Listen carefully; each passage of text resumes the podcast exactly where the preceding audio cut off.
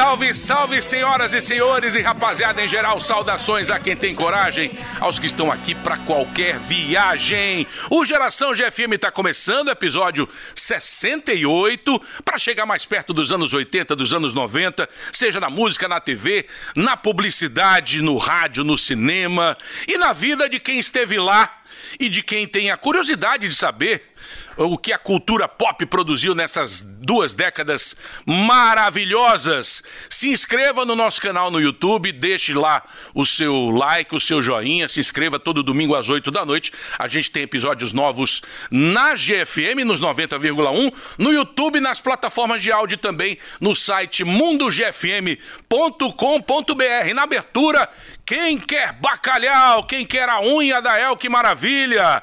Abertura dos tempos da Globo do programa do Chacrinha, um dos maiores comunicadores que esse país já produziu. O Cassino do Chacrinha foi criado pelo pernambucano Abelardo Barbosa.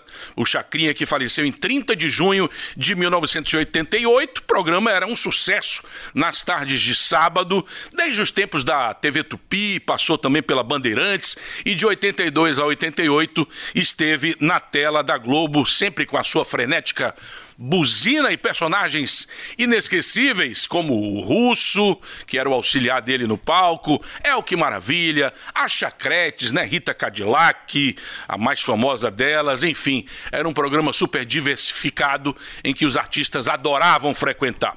Bom, Geração GFM de hoje é dedicado, a grande maioria dedicada à publicidade baiana, em especial a publicidade nossa aqui, feita na terra. E hoje a gente trouxe dois cracassos de bola. Nelson Varon Cadena, que bom que é jornalista, escritor, um dos maiores conhecedores da propaganda baiana feita na nossa terra. E outra pessoa que pega pesado quando o assunto é criação de peças, roteiros, slogans e afins. Edmond Midledge, que é, passou por grandes agências. Gente, que bom ter vocês por aqui. Legal, vamos falar um pouquinho dessa publicidade baiana. Tudo bom, Edmond? Tudo bom, Tiago? Prazer, o prazer é todo meu. Tô aqui com a enciclopédia pois é, rapaz. propaganda aqui. Vou ver o que é que sobra para mim aí, né? Vamos deixar. De vez em quando, o Geração GFM é, é meio enxerido, né? A gente mostra alguns reclames famosos, mas hoje a gente vai poder mergulhar um pouquinho a fundo nesses temas. Nelson Cadena, que bom ter você aqui. Eu queria que você dissesse logo de cara qual foi a melhor fase da propaganda baiana em todos os tempos. Acho que é agora, porque o pessoal tem que fazer milagre para poder criar alguma coisa interessante. Né? São tantas as dificuldades de verba, dificuldade de patrulhamento em todas as áreas, né? que o que faz o que faz que a criação não tenha assim muita liberdade, né? É uma das características principais da propaganda e que consegue atingir mais o público é o humor. E o humor é cada vez mais difícil de fazer, né? Porque está restringido por causa não, da lacração. É, o patrulhamento e os clientes, e os clientes têm medo também de entrar de, de, de, seguir essa, essa linha, né? Porque acaba tendo às vezes um revertério desfavorável para para o produto dele ou para o serviço deles. Então acho que Foi uma brincadeira, mas o pessoal faz milagre hoje para fazer propaganda. De onde vem esse com medo? qualidade, né? De onde vem esse medo dos clientes, dos anunciantes, Edmond? O que é que você nota no mercado que está restringido? A, a, aquela, aquele famoso slogan que a propaganda é a alma do negócio. Muitas vezes não, o, o cliente não entende isso.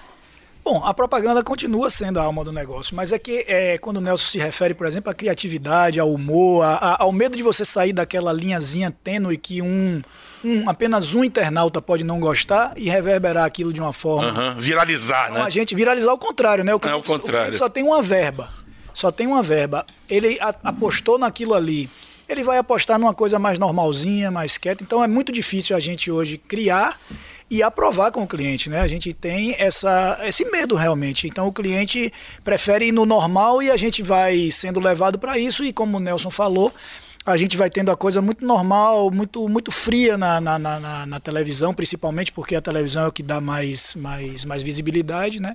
E aí a gente está numa fase complicada quando tem uma coisa muito legal, salta aos olhos, né, Nelson? É, exatamente. Você é um administrador de empresas de formação, né, Edmond? É, exatamente. E como é que você migrou para o lado da propaganda? O que é que lhe atraiu para a publicidade? Na verdade, eu acho que ainda é um pouco assim. Na minha época, quando você não sabia muito o que é que você ia fazer, você fazia administração de empresas porque era uma coisa mais ampla, né? É, mais geral, né? Eu fiz, eu fiz vestibular para processamento de dados e para engenharia civil e fui parar em propaganda, sendo formado em administração de empresas. Mas Nizam já falava que o, o cara, para ser publicitário, publicitário tinha que ter uma, uma, uma visão mais estratégica de administração, então casou. Eu fui fazer o primeiro estágio no Baneb, no Baneb.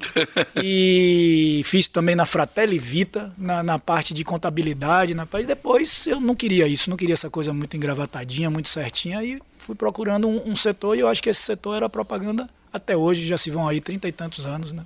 Cadê um pouquinho de história? Qual foi a primeira agência de publicidade baiana? Oh, isso é meio, meio difícil assim, de, de você marcar qual foi a primeira agência, né? Ou o primeiro publicitário é, baiano. Porque as agências já existiam desde o início do século XX já tinha agência de propaganda, né? Só que era... No início do século XX já, já tinha? Já tinha. Só que eram era voltadas mais para aquela coisa que, que depois se, que se chamava comunicação integrada, né? Então eles faziam cartazes, que era uma coisa assim, faziam um pouco de mídia exterior, faziam um pouco de de marketing promocional. Um pouco de marketing promocional, distribuindo folhetos, essa coisa. Eram vários serviços, né? Mas não eram empresas assim estruturadas com departamentos departamentalizadas como ocorreu isso a partir da década de 50. Hum. E aí a Moria, a atual Moria, que antigamente se chamava Publivendas, é que conseguiu assim criar uma, uma agência assim, em moldes mais profissionais, até porque ela se inspirou eh, em uma agência do, de São Paulo, né? que era a Standard Propaganda, né? e se inspirou em João Dória, o pai do daquele que foi governador, governador, que foi governador, João Dória, que era baiano e que escrevia artigos numa revista chamada Publicidade e Negócios, da qual o irmão de Fernando Carvalho, Otávio Carvalho, era representante, então ele seguia aquela cartilha, né? Ele achava interessante isso e tentou fazer, é, seguir esse modelo, né? Edmond, fala alguma das campanhas de sucesso que você participou. Vou tentar até procurar ser dentro dos anos 80 e 90, né? Pra gente uhum. aqui no tema. É, a gente, eu Que foram décadas fortíssimas foram décadas da publicidade fortíssimas. baiana, né? É, só um parêntese, eu acho assim, foram décadas fortíssimas. A gente tinha, por incrível que pareça, mais verba. As coisas eram mais baratas também. A gente conseguia ainda produzir uma coisinha legal aqui ou ali. E era muito. O povo ainda era muito ligado na televisão, sabe, Tiago? Então, é. o que você fazia era visto por todo mundo. Hoje é. você tem uma, uma dispersão de, de mensagens. Diversidade muito, incrível, diversidade né? De canais, de, de, de plataformas. Então, você, você fazia uma coisa. A gente. Eu brinco assim que eu podia dizer para meu pai e minha mãe. É, vocês viram o comercial do, do, do Supermar, que era o, o, depois que virou Paz Mendonça? Vocês viram o Supermar? Meu pai e minha mãe iam ver. Hoje eu não posso dizer. A do Supermar, aquela do Grande Otelo com a Wilza Carla? Não, não, não. não, ali era o Unimar, né? É. Supermar veio depois que foi uma dança do carrinho, uma, uma música. Foi Serra do Palmeira, quando a Serra da Pipoca adquiriu o grupo. Serra da Pipoca era uma empresa da Aldebrecht. Da Aldebrecht. Né? Que era do Barraquiço, Barraquiço Lisboa, que era o presidente da empresa. Sim. Eles adquiriram é, o espólio, digamos assim, de, de Pai Mendonça. Uhum. E aí se lançou, lançaram essa marca, né? É, tinha Supermar, Hiper Bahia para os hipermercados Isso. e tinha um. Houve uma divisão, né? Houve uma divisão, Eles exatamente. Fizeram três, três, três setores ali, né? É. E aí o Supermar a gente fez a dança do carrinho que era uma música de, de Beto Jamaica e, e, a galera Primeiro passeando dentro do supermercado, fazendo a dança do carrinho, é, estica. Eu me lembro, eu me lembro. É, eu lembro e. E na, aí quando a gente foi pra rua com a dança do carrinho, ganhou as ruas, o guardinha de trânsito era nada mais, nada menos que Lázaro Ramos. A, na, na, primeira, talvez a primeira, não, não posso dizer primeira, né? Talvez até Cadena possa fazer essa pesquisa, mas numa das primeiras aparições dele como na, na, na TV. Ele fazia muito teatro, né? E a gente teve esse orgulho. Algumas outras, assim, você me pegou meio de surpresa, mas a gente, ao longo do programa. A gente Pronto, aí você vai lembrando. Vai ah, já que a gente falou em supermercado, você conheceu muito bem o, o velho Mamed Paz Mendonça, né, Cadena? É. Como é que ele era? Dizem que ele era pão duro em relação a, a, patrocínio, por exemplo. Ele era mão de vaca, tinha uma equipe que tinha que convencê-lo a, a, anunciar, ou como é que era? É, ele era um cara assim muito objetivo em relação a essa coisa de vendas. Então, primeiro, ele não queria anúncio institucional de jeito nenhum. Não queria de jeito nenhum. E o pessoal sempre disse, mas tem que os outros mercados estão fazendo, ah, mas eu não quero fazer isso. Chegou ao ponto de, num, num dia da árvore, me parece que foi do meio ambiente, hum. é, a, a Publivendas criou um anúncio de página inteira e embaixo tinha uma arvorezinha ou alguma coisa assim, né? É, eu não me lembro qual era a coisa, mas, mas, mas assim, em termos de layout era isso. E levo- Fernando Carvalho levou para para Mamed. Fernando não, o, o atendimento levou para Mamed. Da Publivendas? É, da Polícia para Mamed a aprovar. E ele disse: Você acha que eu vou pagar por um anúncio desse de página? Vou pagar uma página inteira por causa de uma arborezinha que tem lá embaixo, não sei o quê? Não, vou pagar isso, não sei o quê. Aí Fernando teve que ir lá e convencer ele para fazer esse anúncio, mas foi uma das poucas vezes assim que, que a empresa se dispôs a fazer um anúncio institucional. Tem muito empresário, é, me, me corrijam se eu estiver errado, que pensa assim: poxa, eu sou dono do Paz Mendonça, eu mando na Bahia, meu supermercado está em todos os bairros, para que, que eu vou anunciar? Não, e no Não é caso assim, dele né? era, era um monopólio praticamente. Monopólio, é. né? Se fosse assim, Tiago, a Coca-Cola não, não teríamos Exato. mais anúncios É, da Coca-Cola, não teríamos mais anúncios da, da Pirelli, da Apple, da, né? enfim, A gente- é. É, e, e assim, outras. e é uma coisa que também me ocorre aqui enquanto a gente estava conversando é que todos esses grandes empresários, essas grandes marcas, essas grandes empresas, elas pratica, praticamente todas saíram da Bahia. Hoje a gente tem mercado muito reduzido, né? A gente naquela época tinha o Paz Mendonça, a gente tinha Arapuã, a gente tinha Banco Econômico, só citando algumas aqui, né? Hoje a gente não tem mais nenhuma empresa aqui, muitas são alinhadas com, com, com campanhas nacionais e a gente vai ficando cada vez mais... Algumas saíram da Bahia e as outras todas quebraram. Tem isso ainda também, Tem né? isso, né? Aulinha básica aqui para quem está começando, Edmond. Que estilo você procura empregar quando você cria uma campanha? Por exemplo, se você for fazer uma campanha de cerveja, quais são os elementos vitais para uma campanha de cerveja? É, eu acho que eu acho que uma receita assim que é golaço sempre é o humor, né? Humor, né? E, e muito dificilmente você não vai ter um produto que você não possa tratar com humor. E aí vamos tirar, sei lá, um hospital, um, um- né, um plano de saúde, até plano de saúde cabe, né? Até seguro a gente faz com humor. Então eu acho que o humor ele agrada muito porque a gente vive uma vida tensa, né? A verdade é essa. Então quando você a propaganda também é entre- entretenimento. Então quando você quer atingir aquele momento da pessoa que ela está relaxando, é muito mais fácil você atingir pelo humor do que qualquer outro assunto sério. Então o humor é muito interessante. A gente tem muitas campanhas nos anos 80 com humor, anos 80 e 90 com humor, com música. Música também é um, um- um bom atalho, né? Você, você atender, você é, atingir quem você quer atingir através da música. Então eu procuro primeiro por, essas, por esses elementos que são atalhos, que são caminhos mais fáceis. Quando não acha ou quando o cliente não quer a orientação é outra, a gente vai até para uns textos mais densos, aí sempre procurando a emoção. A emoção eu acho que é porque você você você está chamando a pessoa a consumir, a gastar. Então você não pode dizer qualquer coisa. Essa coisa de, de, de Mamé de Paz Mendonça, por exemplo, ele botava lá o litro de leite por tanto não sei o quê, porque é como você falou, só tinha ele e ele, você ia ver o preço ali ia ter que comprar. Mas quando você tem um concorrente, quando você quer atender, quando você quer chamar atenção, é muito melhor você ir pela emoção, pela música, pela, pelo humor. E, e essa é uma receita que eu acho que vale para praticamente todas as campanhas. Nas campanhas de cerveja, antigamente, o, o grande mote, o grande chamariz eram as mulheres bonitas É. de biquíni, e isso hoje é meio que É vedado, né? falando do- é. o que a gente estava falando do, do risco, né? É. Você vai botar uma É, hoje não. zona hoje lá, as pessoas vão cair em cima e você, ao invés de vender cerveja, vão boicotar a sua A cerveja. exploração sexual já vai para esse lado. Agora, os músicos, sim, eles se mantêm, né? Os, os músicos, sambistas, o, Sim. o, o né? Protagonizando essas campanhas de cerveja. É verdade. Por conta da música, né? Por Por conta da alegria, música, do encontro da de alegria, amigos. Exatamente, de né? verão. Ô, ô, ô, Cadena, qual foi o maior fiasco da, da propaganda baiana? Aquele que o cliente eh, derramou dinheiro, a agência tinha tudo na mão para fazer uma, uma excelente campanha e não rendeu o esperado. Você lembra de algum. Não, se fala muito, eu não acompanhei isso, do lançamento da cerveja Ca- Car- Carlsberg. Carlsberg, né? Carlsberg, foi um É. fracasso, né? Mas não foi só na Bahia, acho que foi no Brasil, né? E tinha uma cerveja 70, como era? Malte, malte, malte era 90, malte 90 e Chopp 70. Acho que era Paulo Chopp César 70. Gomes está aqui me Acho que era o Chopp buzinando. 70, que Chopp também 70. fracassou. Não me lembro foram, dessa. foram campanhas que não deram certo aqui na Bahia, né? Eu não sei porque eu não, não, não acompanhei, apenas tenho uma referência, né? Eu tenho, se você me memória. permite, eu tenho um Claro, caso daqui. claro. E naque- na época daquele lançamento daquele filme 4 de julho, né? Que, que tinha. É, 4 de, com o Tom, Tom Cruise, nascido em tinha 4 de o- julho? Não, não é nascido 4 de julho, era Independence Day, desculpa. Independence Day. que tinha o, o- A invasão o- alienígena. alienígena e tal. E a gente, olha que loucura isso, a gente trabalhava na Publivendas E a galera da criação, isso aí eu não sei nem se, se a galera vai gostar de que eu tô contando, tá? Mas a galera tinha. É, Cissa Guimarães. Já foi, já foi. Cissa Guimarães era a nossa garota propaganda. É. E era, era constituída como uma garota propaganda, todo mundo gostava, o, o mercado gostava, os clientes gostavam. Mas a galera da criação que entrou nova lá dizia, pô, a gente.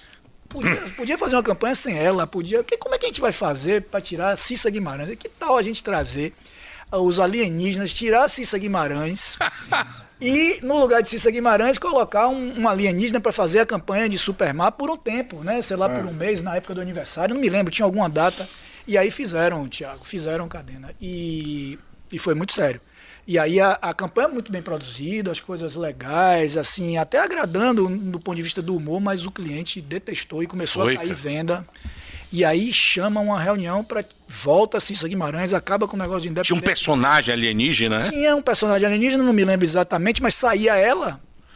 E porque o, era assim, era, era a estratégia, é, tirava a Cissa, colocava um alienígena no lugar, porque tá- tudo estava em, em- em torno do. Como teve Barbie agora, né? Tava tudo em torno do Independence Day. E aí colocava um, um- um- um alienígena para fazer a campanha e aí deu tudo errado.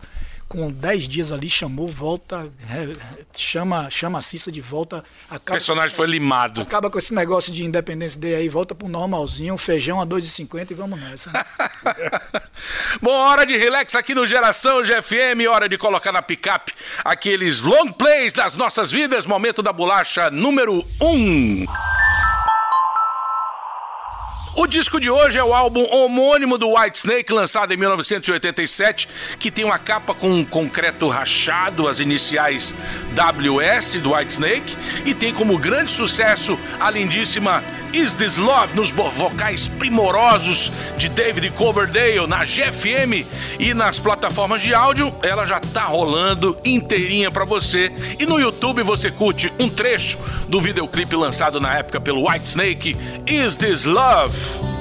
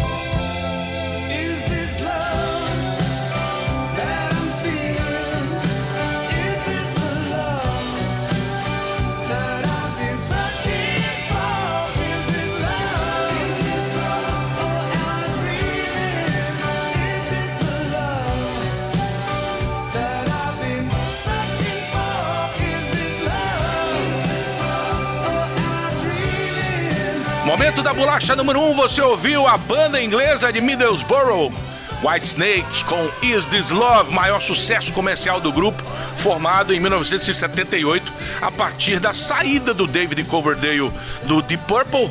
E esse, essa música faz parte do álbum de 1987, cujo título é White Snake. Curtimos mais uma que a gente ouviu primeiro nas velhas bolachas do que nos streamings, do que nos CDs.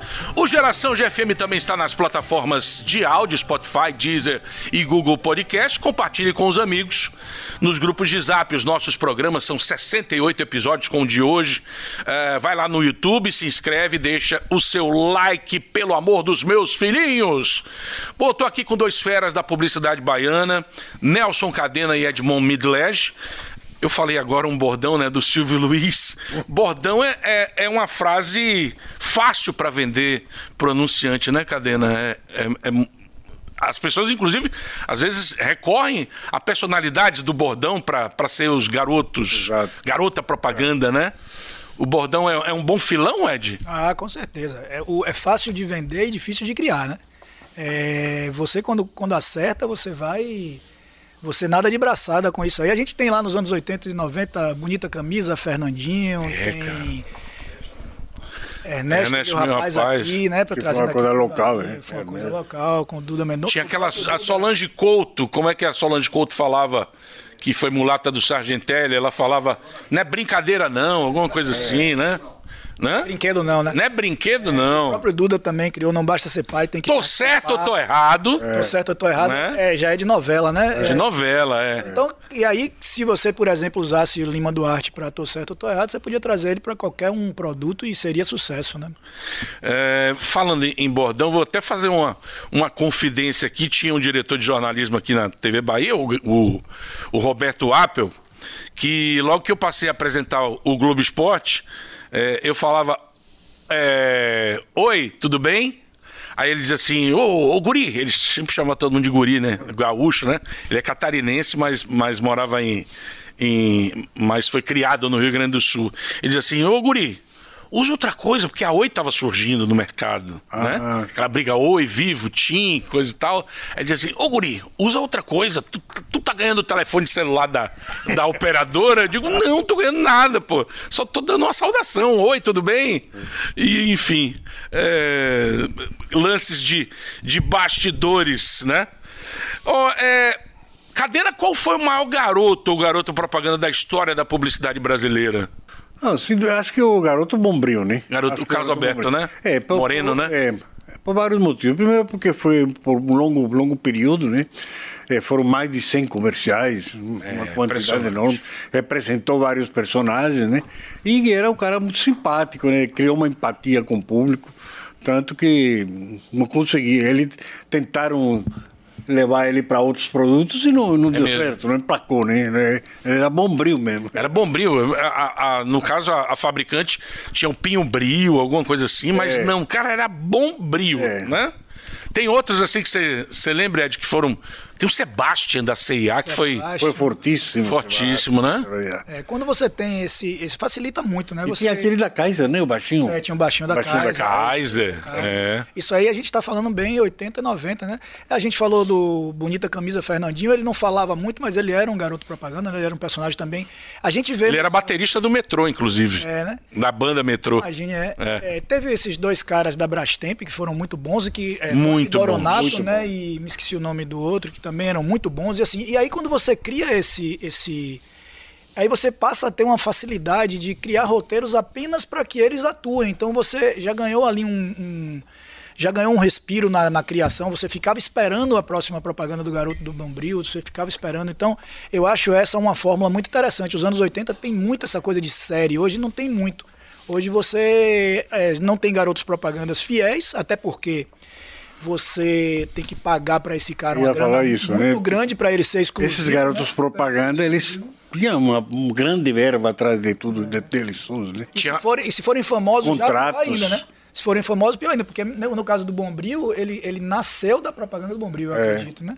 No- O Vande Doronato depois foi ser, foi ser ator, foi ser apresentador na TVE, né? Então É. se- ele ganhou fama na propaganda, acho que foi assim, acho que foi. Se for ao contrário, o cara já tá na, Na cultura, né? Apresentando aqueles shows no, no de domingo, parque. É, exatamente. É. É, e se você for ao contrário, se o cara já for famoso pra você virar garoto propaganda, é muita grana e pra ser exclusivo é muito mais grana ainda. Lembrei da Patrícia Luquezzi, do Vale da, do Sutiã, né? É. Lingerie Valizé. É, agora ela fez um ou dois também, né? É, não fez muita coisa, não. É, não fez muita foi coisa. Ali valeu mais o valeu mais o bordão, que é o primeiro Valizé, a gente nunca esquece. O tio Suquita hoje seria lacrado geral, né? Ah, sim. Não existiria aquele comercial, Não, né? existiria. não teria a menor possibilidade. Não existiria. E não devia ter existido os dois, só devia ter É. sido o primeiro. Os dois segundos, os- o segundo e o terceiro já, Já não tem um certo mau gosto, né? É, já já- tem já uma. beirava o- é invasivo demais, né? Hoje nem pensar. Os anos 80 foram os anos de ouro da propaganda baiana, Cadina? Acho que sim. Definitivamente? Né? Acho que sim, porque tinha, tinha boas verbas da iniciativa privada, né? Que hoje não tem, hoje praticamente não tem, né? A iniciativa privada só tem alguma coisa de Chega um shopping. pouquinho mais perto. Pode. Tem, Tem alguma coisa de shopping assim mesmo muito muito restrito, né, em termos de verba com, em relação ao que era feito antigamente, né? Então tinha mais verba e isso também eles trouxeram também as, as grandes agências trouxeram profissionais de São Paulo, trouxeram profissionais do Rio de Janeiro, né? Alguns ficaram aqui, alguns se radicaram aqui e eles já tinham assim, uma experiência vinha de grandes agências, né? Como a Almap, como a Topson, né? Pessoal que já estava acostumado a trabalhar com grandes clientes e que acabaram criando de certa forma uma uma cultura, né? De, de criação. E era uma campanha boa atrás da outra. Telebahia. Óticas Ernesto, Isso. Óticas Teixeira rivalizando com Óticas Ernesto, é, é, é, shopping, o Shopping Guatemi, depois veio o Shopping Barra, né? É, deixa eu me lembrar mais. Paz Mendonça. Paz Mendonça era. No varejo a gente tinha varejo. é, algumas campanhas de até de imobiliário, de lançamento de prédios, foram campanhas. Banco boas. Econômico. Banco econômico, é. o Saci. É, imobiliário teve muita coisa também interessante. É, pois é, dava para fazer tudo na época. Eu acho também, assim, que um dos fatores, claro, tem isso tudo que Cadena está falando, a verba, a chegada de profissionais de outros estados. E também, Tiago, é porque a gente tinha ali, ainda tudo era inédito, né? Você pensa que 30 anos depois você fazer uma coisa inédita, uma coisa que ninguém viu, é complicado. Aqui eu estou na pele do criador aqui, do criativo, é complicado você fazer uma coisa. A gente é, fala. Aí eu, eu que sou mais velho, muitas vezes fazendo a direção de criação com uma pessoa mais nova, eu falo. Isso já rolou, isso já rolou. O cara, pô, como é que já rolou? Eu não era nem nascido. Eu falo, mas já rolou. Mas mano. já aconteceu. É. É. E aí, Aí você tem que trazer um frescor, né? Pois é, essa é uma, é uma, é uma, uma outra fórmula, como você estava perguntando, é de você ter a coisa inédita, né? Cadena e e Edmond, por muitos e muitos anos, a propaganda brasileira, ela é, não se comunicou com homossexuais, não se comunicou com negros, com portadores de necessidades especiais, é, não colocando essas pessoas como eventuais consumidores na- nas, nas peças publicitárias.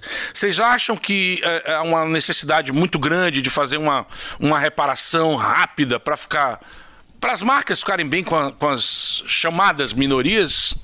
Eu acho assim, a, a propaganda, na verdade, não se comunicava com esses setores porque a sociedade excluía esses setores, né? Então, e a propaganda acaba refletindo a sociedade, as demandas da sociedade e até as, as próprias, eh, como se chama, as próprias críticas que a sociedade faz em relação a, a essa exclusão, né?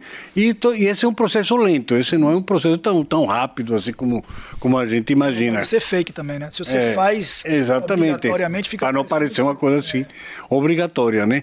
Mas aos poucos tá, essa reparação está acontecendo, né?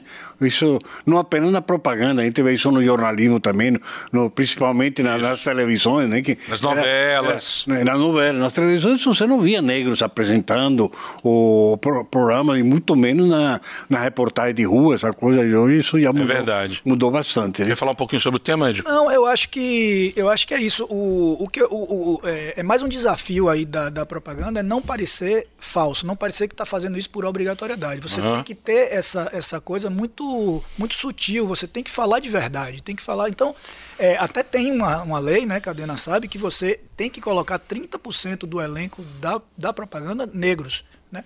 E a gente nunca cumpriu, a verdade é essa, não cumpria porque dava um- uma desculpa de que não tinha atores negros, dava uma desculpa.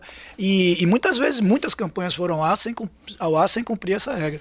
Hoje eu acho que ainda é válida essa regra, mas você tem que ter muito cuidado. Você pode fazer uma propaganda com, toda com negros, qual o problema, né? Ou você teve uma novela agora da, da, da, da TV Bahia, da, da Globo, toda com negros, maioria de negros. Só que precisa ter esse cuidado de não parecer forçado, porque somos todos iguais, né? Então tem, É, outro dia eu estava reparando, vendo é, um bloco comercial, e reparei a coisa meio inversa. É, não, rapaz, é muito, tá muito difícil achar pessoas loiras em comerciais. Não sei se vocês já notaram isso, mas. Estão procurando sempre pessoas mais exóticas, não, não apenas É. negros, mas negros com cabelos interessantes. Negros- é, tá- a, a gente está tá vivendo um novo momento, agora, na maioria, bem orgânico, sem, sem forçação de barra. Isso é que é importante, né? Eu queria dedicar um capítulo especial aos jingles, aos maravilhosos jingles, você que acompanhou tantos gravados, sei lá, na WR, em tantos outros estúdios da Bahia, as produções do, do próprio Rangel, do Valtinho Queiroz. O, o Rangel tinha uma equipe muito competente de, de, de gravação, vocalistas, né, Cadena? É, todos eles acabaram, inclusive, vindo para o carnaval, né? Sim. Para os grandes blocos, né? Para trabalhar é, com Camaleão e com antes do Camaleão e com com Eva também, né? Todos esses músicos. Silvinha Torres, me lembro de Silvinha É, Torres. Angela Lopo, É. muito, vocalistas excelentes. criou uma equipe fantástica ali de bijinglistas, né? Lembra alguns jingles assim famosíssimos da da Bahia, da publicidade baiana, Cadena? Eu gostava muito uma série que era da, da Engenho Novo, do, do Shopping da Bahia, né? É, esqueci agora. Ninguém é igual você, Ninguém é igual a você. Era uma, uma série muito bonita e com acho vários arranjos, né? Nenhum é igual a você. É. É, Era Iguatemi ainda. Era né? Iguatemi ainda, exatamente. Tem, é, é, era uma, uma época de Jorge Zarat, isso aí, se eu não me engano, que Jorge Zarat é, acertou, fez um, um jingle do Iguatemi. Jorge Zarat é excelente, né? teve várias. É, teve o jingle da aí Tele tinha- Bahia também, né? Da Tele Bahia, que era com. Fale bem dessa terra. Falei bem até Fale com Dodô, dessa que terra. foi gravado por Dodô e Osmar, né? Tem um comercial da bacana. Tele Bahia com Júlia Gann, Tem. que é maravilhoso, né? Comercial todo em silêncio. Ele, ela pega o 14 orelhão, anos. é, ela, Ela era bem 14 novinha, anos. ligando pro namorado. Ela só fala nos últimos 10 segundos. É, né? é. Era da Denver. Ficam balbuciando, né? Um comercial todo em silêncio e é maravilhoso. Praticamente Uma- todo em silêncio. Uma coisa interessante que é pra gente confirmar aqui com Cadena ou depois Hum. de uma pesquisa, mas que aquela. Que acho que na- antes dos anos 80, que é Gostosos, Deliciosos, os Biscoitos Tupi. é de Gilberto Gil. Esse jingle, eu acho É mesmo? é? Acho que é. É isso, Cadena? Acho que esse jingle de Gil. Creme, cracker, chocolate, leite. Gil já teve vários jingles, né? Alegria da garotada. biscoitos tupi. É, eu inclusive. Engraçado que eu era pequeno e passava na, na Barros Reis. Barros Reis? É, tinha uma Não, Barros lá. Reis. Era Barros Reis. Era né? Barros Reis. Final né? das Barros Reis, na, na Tupi, já chegando. Não, dois leões não, é Barros Reis mesmo, no finalzinho, já chegando já perto da BR, né? Isso. E, cara, você sentia aquele cheiro, cheiro do, do biscoito sendo fabricado e só me remetia a esse jingle. É a memória afetiva, né? Também o da Ótica Ernesto, né? Aqui, que é daquela. Que, tá nas colunas de Julite. né? Sim, era um comercial de quase, É, acho que dois minutos, três minutos. Tinha um né? negro, né? Lembra do negro? que Tinha, que sim. aparecia na coluna de Ele Juli. queria aparecer, Dona Julie, olha pra mim, não sei o quê. E a tarde publicou a foto dele lá na coluna de Juli, né? E esse comercial terminava com o Zico. É. Assinando, né? Isso. Que era uma promoção já para a Copa de 82. 82, exatamente. Copa de Terminava com 82. Zico. Eu vou fazer uma pergunta para vocês que tem a ver com o que vocês lidam, e eu, e eu lido, né? Que é televisão. E vocês acham que os programas de auditório, por exemplo, mudam em relação às atividades de merchandising depois que o Silvio Santos sai da, da Globo e, e cria o seu canal próprio, ali na, na segunda metade da, da década de 70, e ele passa a ter o, o seu programa, aí ele, cria- o, o merchandising passa a invadir programas de televisão? Ou quando é que isso acontece? Porque em novela demorou muito mais, né? A gente só viu merchandising em novela, sei lá, nos anos 90, por aí. Eu nunca fui muito de assistir programa de auditório, né? Certo. Mas a, a gente sabe que os programas de auditório eles vieram do rádio, né? Foi apenas uma. Foi o rádio com imagem. Adaptação. Uma adaptação com imagem. E vieram em tudo, com o mesmo formato, né? Que era uma plateia lá, montavam uma arquibancada, fazia as, as apresentações musicais, tinha um, um apresentador, tinha os concursos, né? Os concursos de, de calor, essa coisa toda, né? Mas assim, o merchandising, ele veio aos pouquinhos, né? Mas eu acho que eu, eu não sei se hoje, se hoje é bem é bem atuante isso na, na televisão, mas deve Muito. ser, deve ser. Mion, Luciano Huck, Deve ser, deve ser. todo.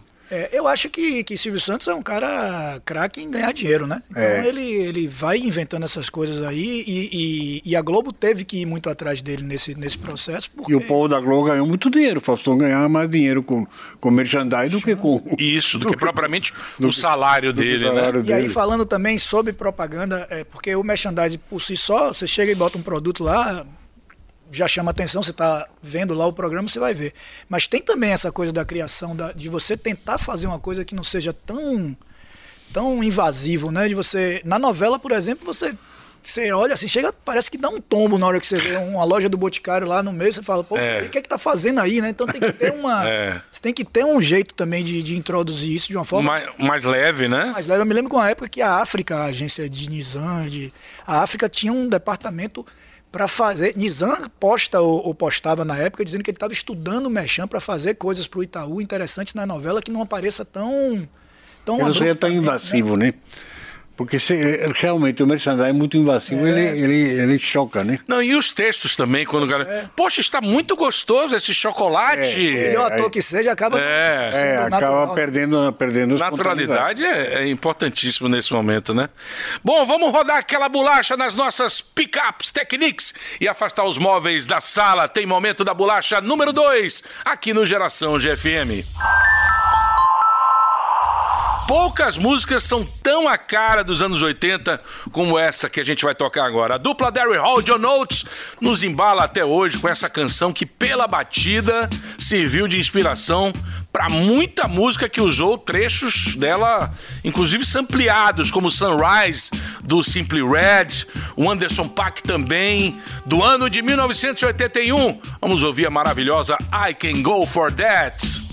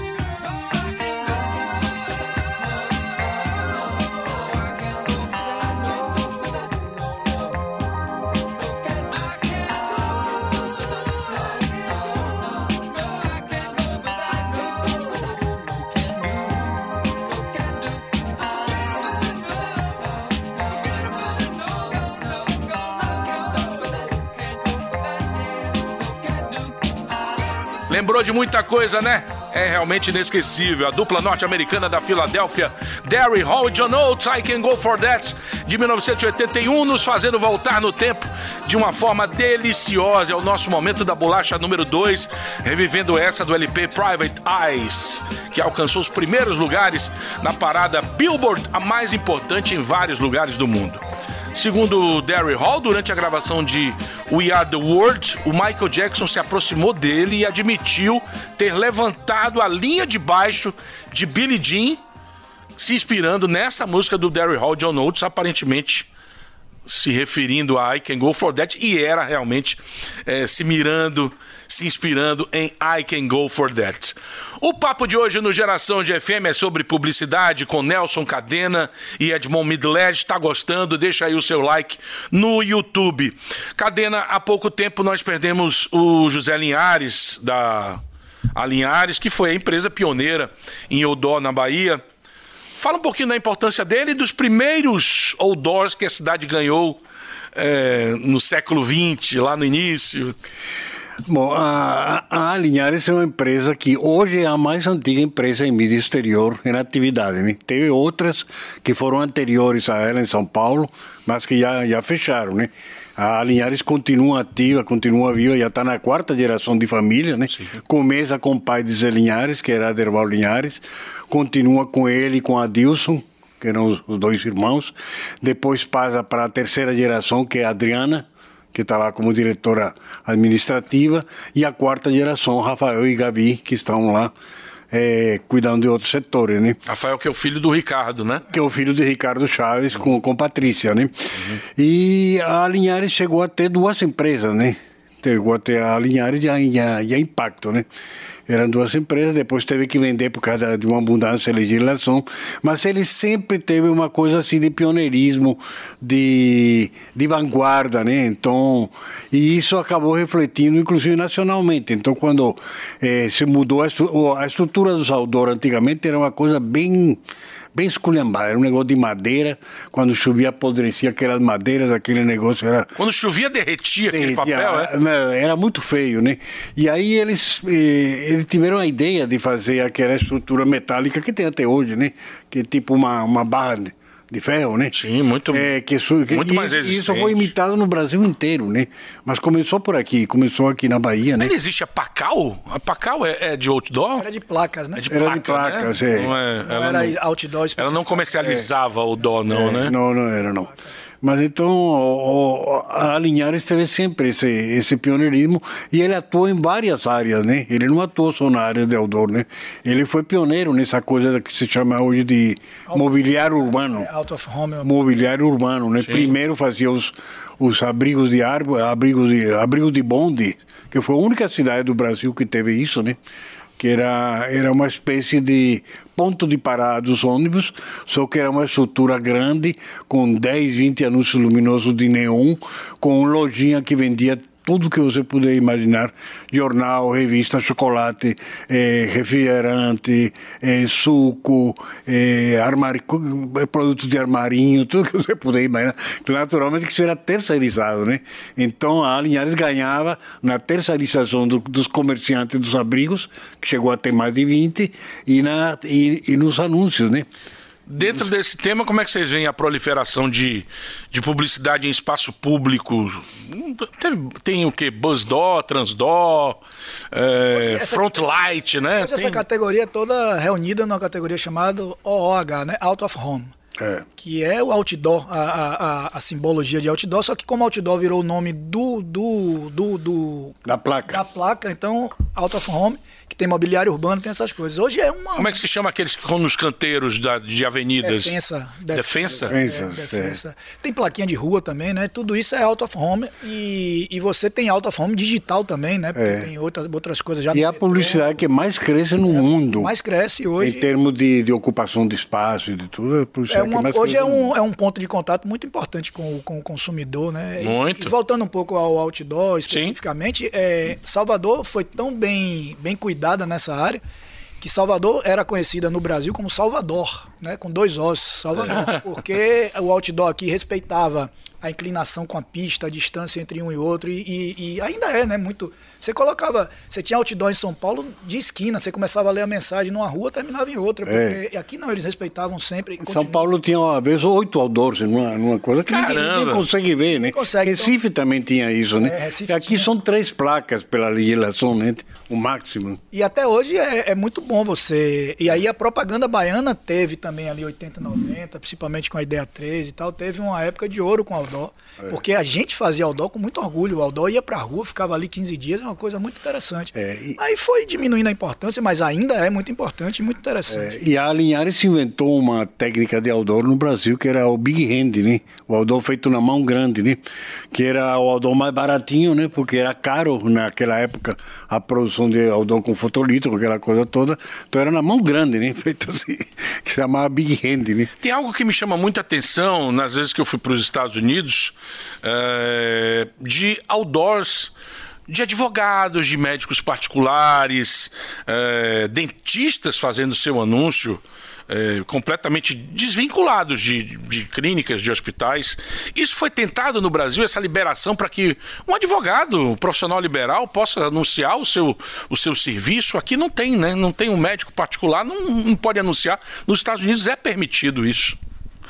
Chegou a que a, a talvez- ser tentado aqui? Talvez tenha uma legislação inerente a cada, a cada profissão, a cada setor, né?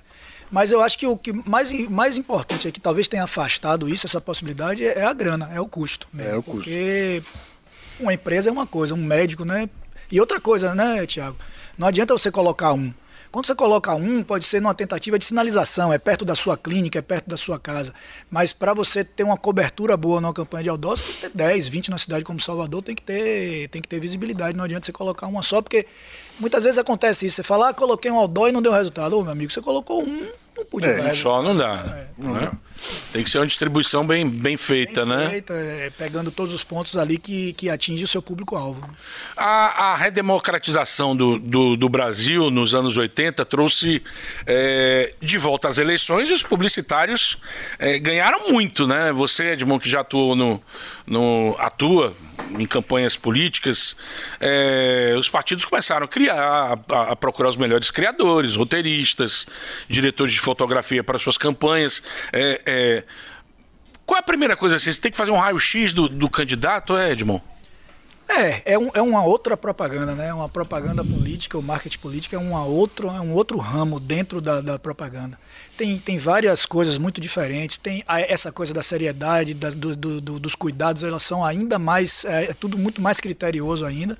Mas um raio-x do candidato, um- uma conversa, uma, uma conversa de coração aberto. O cara tem que lhe dizer tudo para você saber no começo ali o que é que, onde você pode pisar, o que é que você pode falar, porque cada vez pior, né? Hoje em dia, o cara fala uma besteira. Tem que saber o ponto fraco dele É, também, fala né? uma besteira ali no discurso, ganhou o mundo, você vai tudo por água abaixo.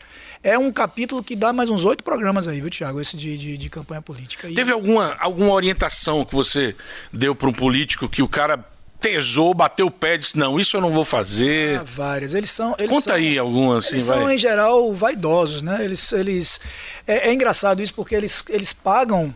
Eles pagam. Aí o cara precisa ser Duda Mendonça, o cara precisa ser para já ter um, um histórico de eleições, né?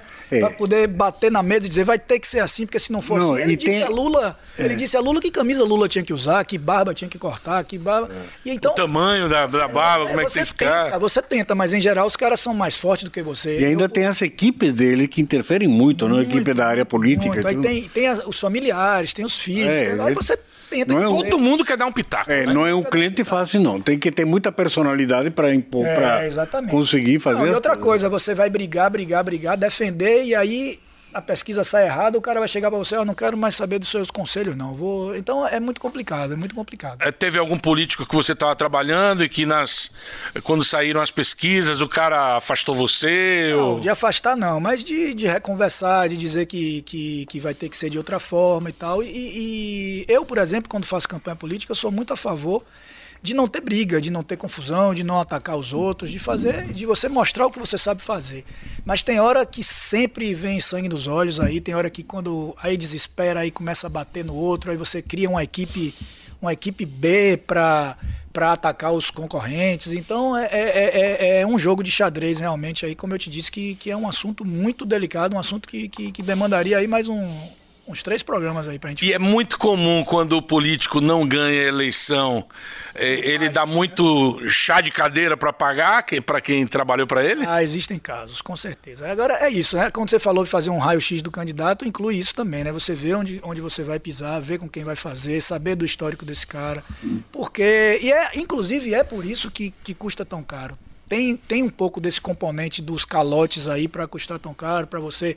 Tem aquela coisa também de quando você vai fazer uma campanha política, você fica lá, praticamente vai morar na outra cidade, vai, vai ficar de manhã, de tarde, de noite à disposição da, da, da equipe do político. Então, esses fatores acabam onerando realmente e, e você se sente mais, mais, mais bem eh, remunerado quando, quando tem esse tipo de acordo.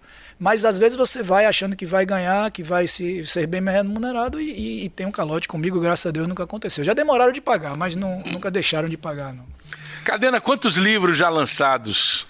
O lançado 18. 18? 18 já. Todos voltados para propaganda? Não, não, não. Na área de comunicação tem oito. Oito livros Oito? da área de comunicação. é. Tem algum preferido assim que você indicaria para algum estudante de publicidade que seria Não, eu, eu gosto leitura obrigatória? não, tem, um livro que eu gosto que é o Brasil 100 anos de propaganda.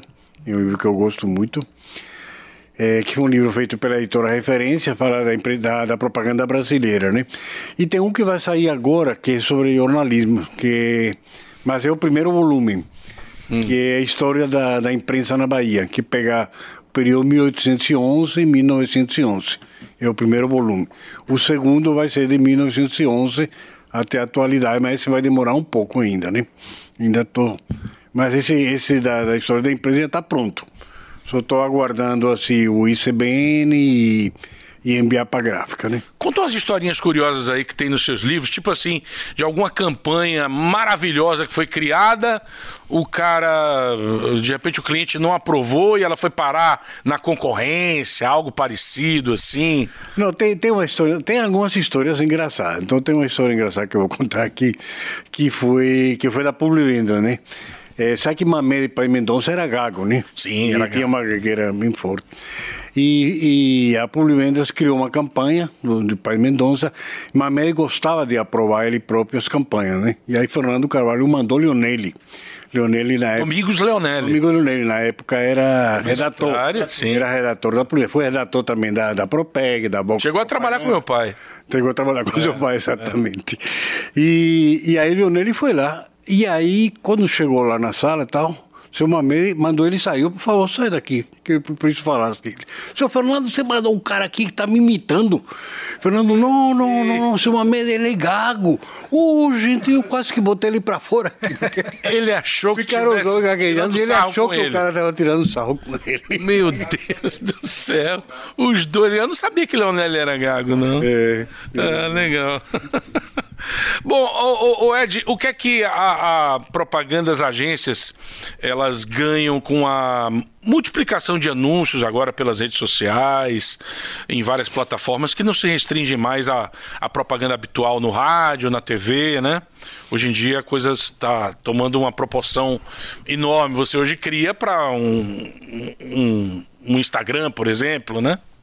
É, isso, isso mudou tudo, né? A gente veio de uma época de propaganda é, em que a remuneração era 20% da mídia e, e, e esse, e esse valor da mídia eram valores grandes, porque você tinha meio que obrigatoriamente a passar 30 segundos no Jornal Nacional, página dupla na Veja, é, uma página de jornal à tarde, então era um volume de mídia grande e o volume de remuneração, esse, essa porcentagem de remuneração também era grande. Então as agências, é, isso é até um, um assunto, as agências se confiaram muito nos seus ganhos por muito tempo, nesse valor vindo da mídia, e muitas vezes deixaram de criar o que era mais proprietário das agências, que era a sua criação, seu planejamento. Né? Muitas vezes as agências, né, Cadena? Dava até de graça. Até de graça, dizia, não, eu vou, é, eu tô com um cliente grande aqui, eu posso dar a criação e o planejamento de graça porque eu vou confiado nos valores de mídia. Isso se inverteu hoje, você, hoje é muito mais importante a sua inteligência, o seu, o seu planejamento, porque você vai para a internet e como você falou, o cara na, no, no Instagram você tem uma remuneração muito pequena na hora que você impulsiona a mídia. Se você não impulsionar for orgânico, você não, não ganha nada, você apenas criou o card para ali para o seu cliente e não tem remuneração que não seja pela criação, que inclusive é o que devia ser mais bem cobrado sempre, porque é a inteligência da agência. É, E, é o... e essa inteligência era valorizada em outros países, lá na Europa, nos Estados Unidos, aqui não. E aí, para as agências reverterem essa tendência junto ao cliente, você, você dá a campanha de graça a vida toda. Ainda de tá repente você vai lutando com começar, isso, né? vai começar a cobrar. Não, você vai pagar 10 mil, 20 mil. Então, o cliente Paralelo a isso, muita gente. não consegue entender isso. Muita gente fala, a gente faz essa brincadeira que o cara vai dizer assim: ah, não vou pagar X nessa foto. Meu, meu sobrinho tem um, um te- tem um telefone bom, ele vai fazer essa foto para mim, né? Tem essa, tem essa brincadeira. É. É, e aí O cara acha que pode fazer uma propaganda ali porque tem um, o, celular mais top vez mais É. de linha, né? remunerar e acreditar que está remunerando um, um cara porque é especialista naquilo, né? Então, a- as redes sociais, a, a- a internet, o digital, é, veio muito trazer isso à tona e é uma discussão que precisa acontecer, porque senão as agências vão parar de, de, de ter com o que ganhar, né? Uma hora vai... Você recebe muitos chamados por ser publicitário. dizer, Pô, cria uma coisa aqui pro meu Instagram, pra minha, meu barzinho, Ah, meu, sim, meu restaurante. E, e, e, assim, é, eu sempre fui muito. Eu tenho alguns colegas já antigos que meio que se recusavam a isso, falavam, não, eu tenho que ganhar dinheiro, eu faço isso, mas, mas a gente vai, vai fazendo, eu tenho um coração mole, a gente vai fazendo, muitas vezes uma permuta, troca por, por um jantar, troca por um almoço, vai fazendo. Fiz muitos. E aí, muitas vezes você, nesse caso, Thiago, consegue fazer coisas mais legais do que com o cliente do, do cliente normal. Porque aqui você consegue convencer da sua criatividade, consegue mostrar que você. Que E tem uma relação mais, mais, mais próxima, é mais né? Próxima, consegue aprovar, É. consegue fazer coisas mais legais. Pessoal, sabe aquelas bandas, aqueles cantores, cantoras que alcançavam os primeiros lugares nas paradas de sucesso, mas ficavam naquele sucesso solitário? Aqui a gente chama de umazinha e nada mais. Umazinha e nada mais. É o nosso quadro de homenagem a esses gênios de uma música só. A banda de hoje é homenageada, é uma banda alemã. Duel é o segundo single do grupo pop alemão Propaganda, para homenagear vocês. A música foi incluída no primeiro álbum, A Secret Wish, lançado no Reino Unido em 11 de abril de 1985, tornou-se o single de maior sucesso do grupo Duel Propaganda aqui no Umazinha e nada mais. Você ouve todinha na nos 90,1 e um trechinho do clipe no YouTube.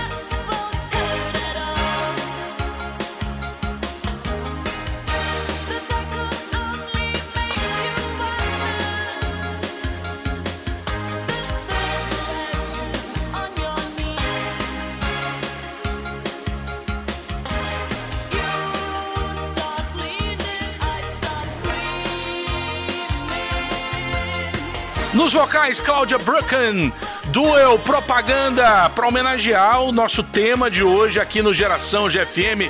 Esse é um Azinha e nada mais com sucessos inesquecíveis que duram uma vida inteira, mas que eles ficaram apenas nesse sucesso. O Cadena, Obrigado pela participação. Você agora é cidadão baiano, né?